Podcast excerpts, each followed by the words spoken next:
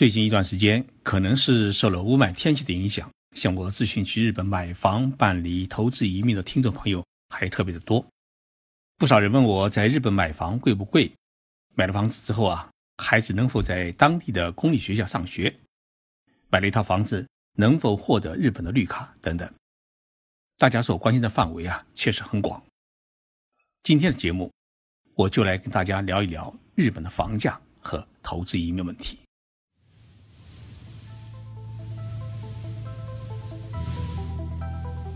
任你波涛汹涌，我自静静到来。静说日本，冷静才能说出真相。我是徐宁波，在东京给各位讲述日本故事。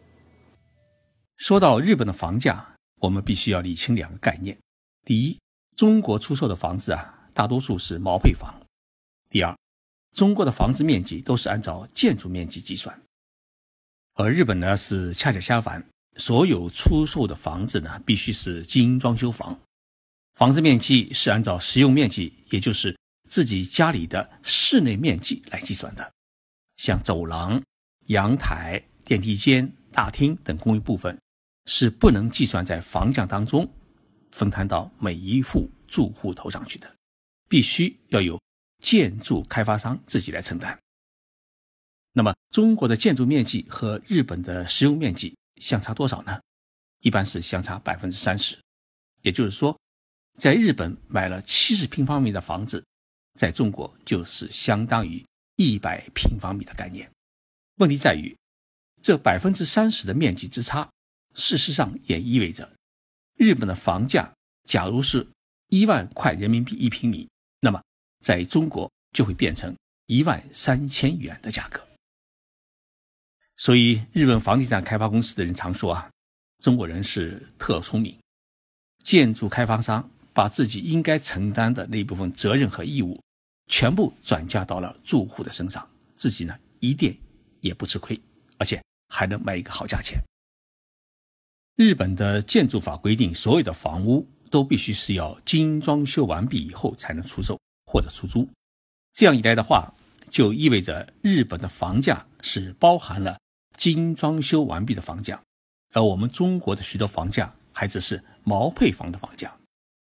那么，精装修完毕的房价和毛坯房的房价差距到底有多少？如果按照通常的三室一厅的装修标准来计算的话，大概这一仓价在七十万元人民币左右。日本精装修的基本标准是：墙体、地板、厨房设备、卫生间设备。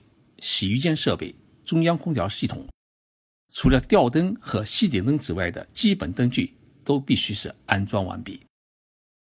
你只要是拎套被子就可以入住，而且呢，精装修使用的材料呢都是环保材料，包括隔热保温墙体和隔热阻冷门窗等等。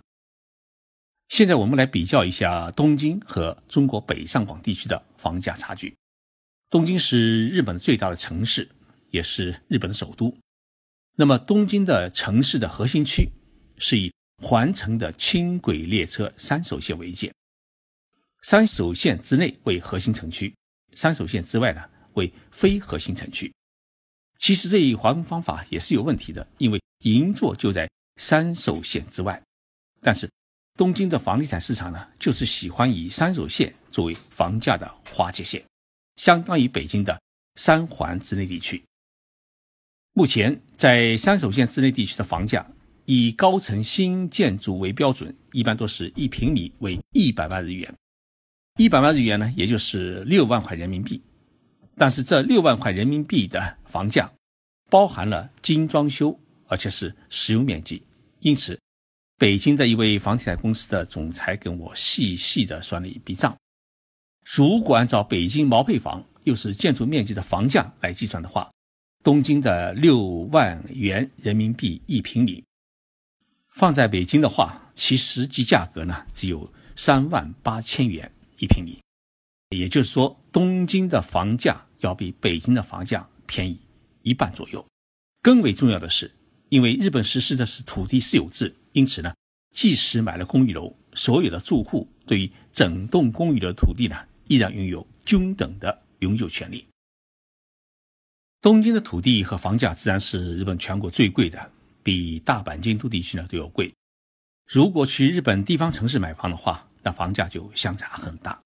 譬如说，在日本著名的旅游胜地北海道的小樽市，一户建，也就是我们中国概念当中的别墅楼的二手房，它的价格往往只有相当于三十万到五十万人民币；而在东京呢，这个房子价格就要达到两百五十万元到三百五十万元人民币之间。现在在东京买房子最多的是中国人。其实大家都不是投资家，而是在日本工作的中国人居多。因为有许多的孩子，他们在日本读完大学以后，就在日本工作和生活，也准备呢在日本是结婚安家。那么父母亲本来要在中国国内给孩子买一套婚房，现在就改在日本买。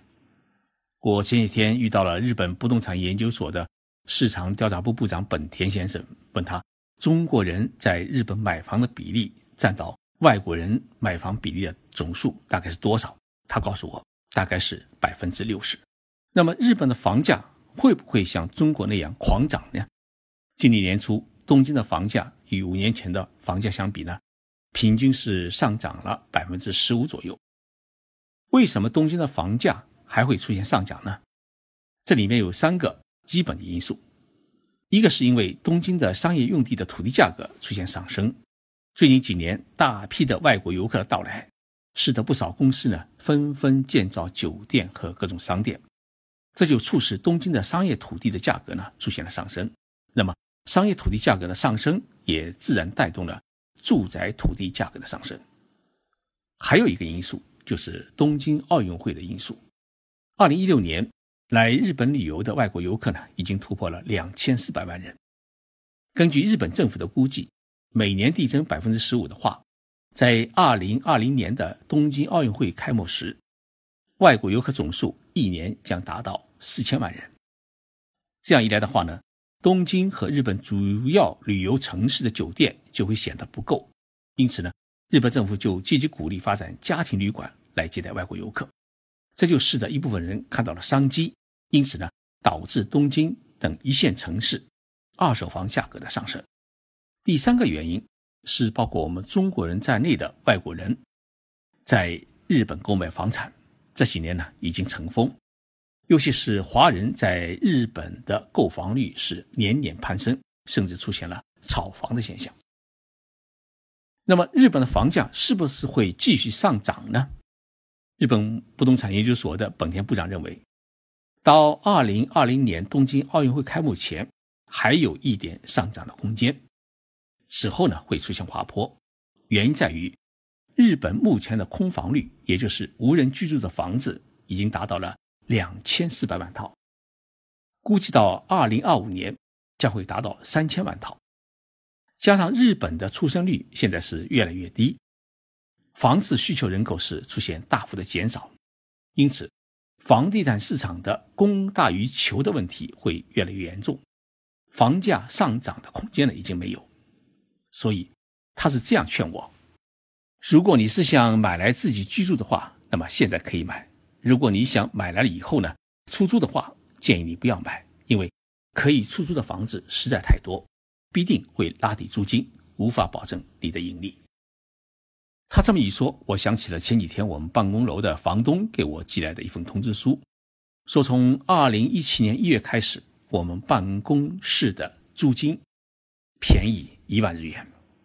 最近有不少的网友问我，说在中国国内有一项新的移民服务，说是在日本买一套房子的话，就可以拥有在日本的居住权，进而呢，可以在若干年之后获得在日本的绿卡。对于这个问题，我还特别请教了东京入国管理局，他们的回答很简单，就五个字：没有这回事。日本政府呢，确实正在计划。给在日本购买房产的外国人以一年有效的长期居留权，也就是说，你在日本买了房产之后，在进入日本之后一年内，只要离开日本一次，那么再来日本时又可以待一年。事实上是给予了在日本购买了房产的外国人以长期的居留的权利。但是，在日本申请永久居留权，也就是绿卡的话呢，是需要有纳税证明和工作经营等合法签证。你的长期旅游签证是不符合拿绿卡的条件，所以呢，在日本买一套房子就可以拿绿卡的说法是不成立的。在这个问题上面，无论如何，大家一定要谨慎对待，不要轻易上当。对我们来说，日本是一个邻居，从东京到北京的飞机的航程是三个半小时，从东京到上海是三个小时不到。如果从福冈飞上海的话，只有一个小时二十分钟，确实是很近，而且交通也十分的便利。加上日本自然环境优美，因此呢，日本确确实实是一个十分宜居的国家。今后随着日本对中国人签证的进一步放宽，会有越来越多的中国人来日本居住，通过工作签证、留学等渠道来日本生活是最为合适的。目前，日本还没有开放投资移民政策，所以呢。这一点大家是必须清楚。谢谢大家收听这一期的节目，我是徐静波。今天呢已经是大年二十八，我在这里呢预祝大家新年快乐，阖家幸福。